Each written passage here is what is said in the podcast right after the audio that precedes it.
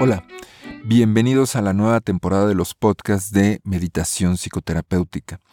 Espero estar publicando varios materiales que tengo listos de aquí hasta fin de año.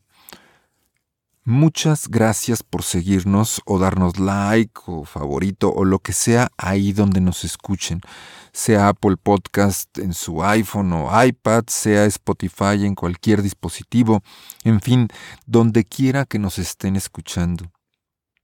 Recuerden que también envío una carta para aquellos que se suscriben a la lista de correo o newsletter de micromeditaciones, con reflexiones, historias, meditaciones, incluso otro podcast aparte, contenidos exclusivos para los lectores de esta misiva, micromeditaciones, totalmente gratuito, igual que este podcast.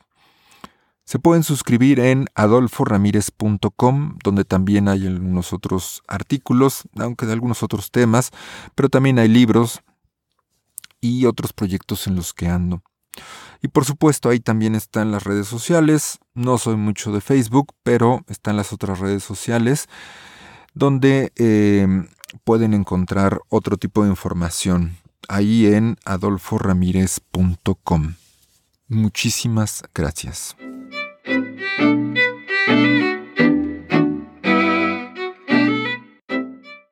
Los filósofos más importantes nos hacen ver la realidad de un modo diferente.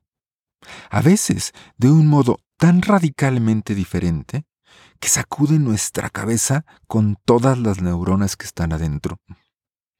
Con el alemán Friedrich Nietzsche, por ejemplo, mi cabeza ha dado vueltas de 180 grados en más de una ocasión. Es un filósofo difícil de entender para quienes se toman todo literal o no leen directamente los textos.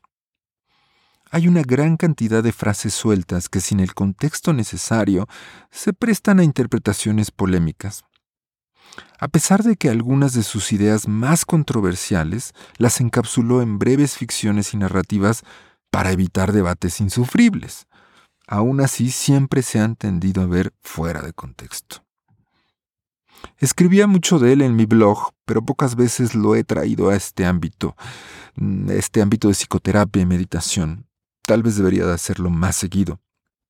Hay mucho que decir de Nietzsche, pero me atrevería a afirmar que una constante en sus conceptos es la capacidad de hacernos ver la realidad desde lejos, a distancia, con una amplia perspectiva, como si nosotros no estuviéramos ahí.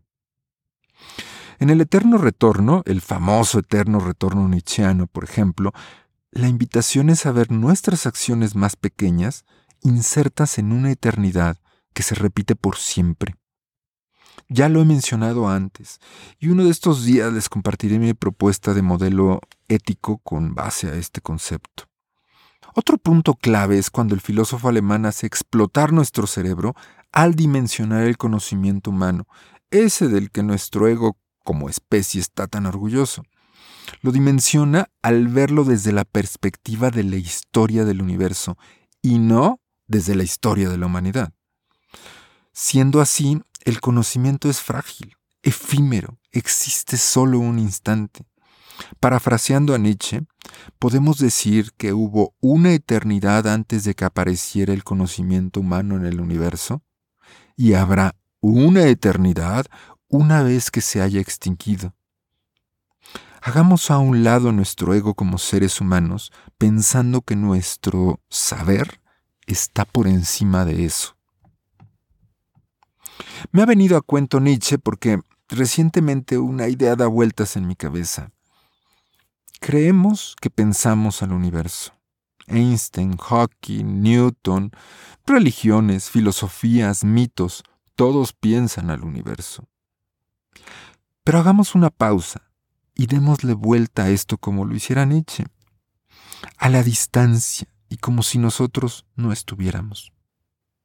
Siendo así, el universo es esa vastedad que contiene todo, incluidos nosotros, junto con todo el espacio y tiempo, galaxias, estrellas, planetas, mi cepillo de dientes, el gato que habita una casa en Mongolia, una piedra en la superficie de un desierto de Marte, toda la materia, toda la energía, moléculas, átomos, células, neuronas, alegrías, tristezas, imaginaciones, sueños y por supuesto nuestros pensamientos.